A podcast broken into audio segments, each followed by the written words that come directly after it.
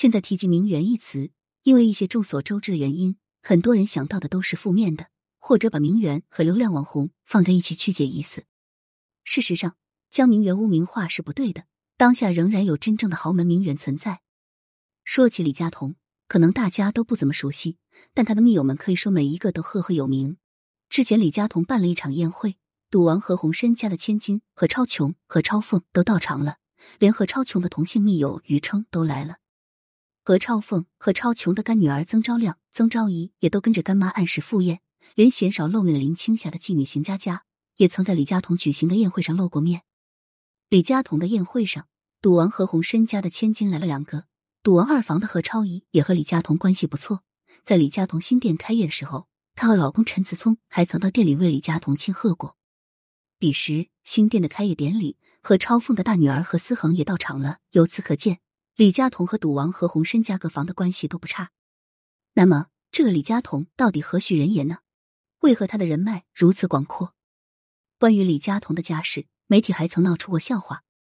一开始的报道是说李佳彤是立丰集团李氏家族的千金，后来又更正说他出身于东亚银行的李氏家族。第一种说法不太对，第二种说法也不完全成立。他的出身的确与东亚银行有关，但却并非出自东亚银行的李氏家族。东亚银行的创始人有三个，分别为李氏家族、简氏家族以及李嘉彤的太外公黄润堂。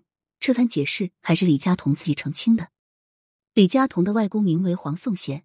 别看他的名字鲜少有人知道，但他也是一位实打实的豪门隐藏大佬。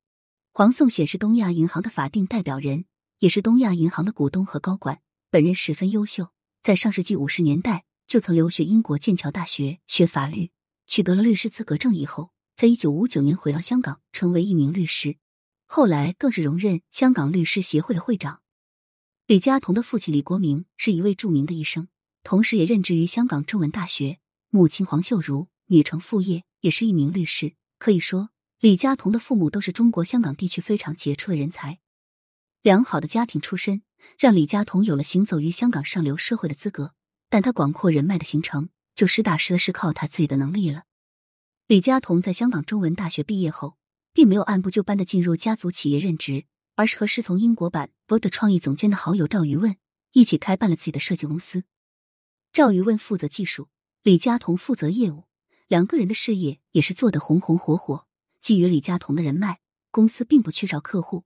创业时期，豪门公子名媛们不少都找李佳彤的公司合作，像港岛老钱家族张斐平、德祥地产太子爷张宇成等。前文说到，李佳彤和赌王何鸿身价各房的关系都不错，除了私人感情外，他们与李佳彤也都是有业务往来的，让李佳彤的公司一下子打开知名度的项目。就是为何超琼旗下某公关公司设计形象。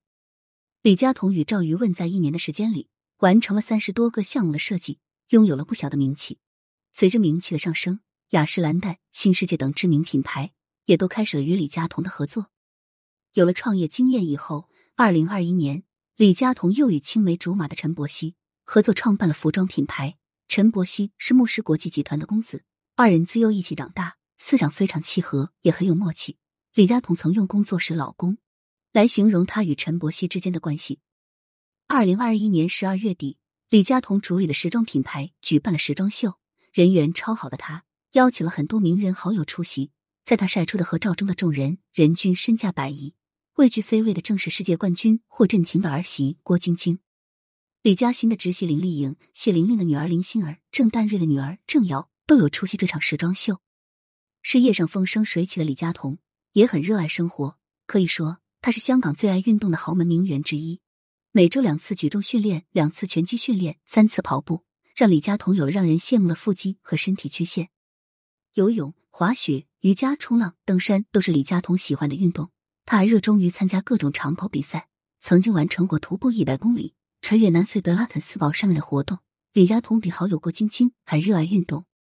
李佳彤就是一个明明可以靠家世、靠颜值，却一定要靠努力的典范。与其说她是一位豪门名媛，不如说李佳彤活出了一种女王姿态。从她优越的人脉中，足够能看到她拥有怎么样的人格魅力。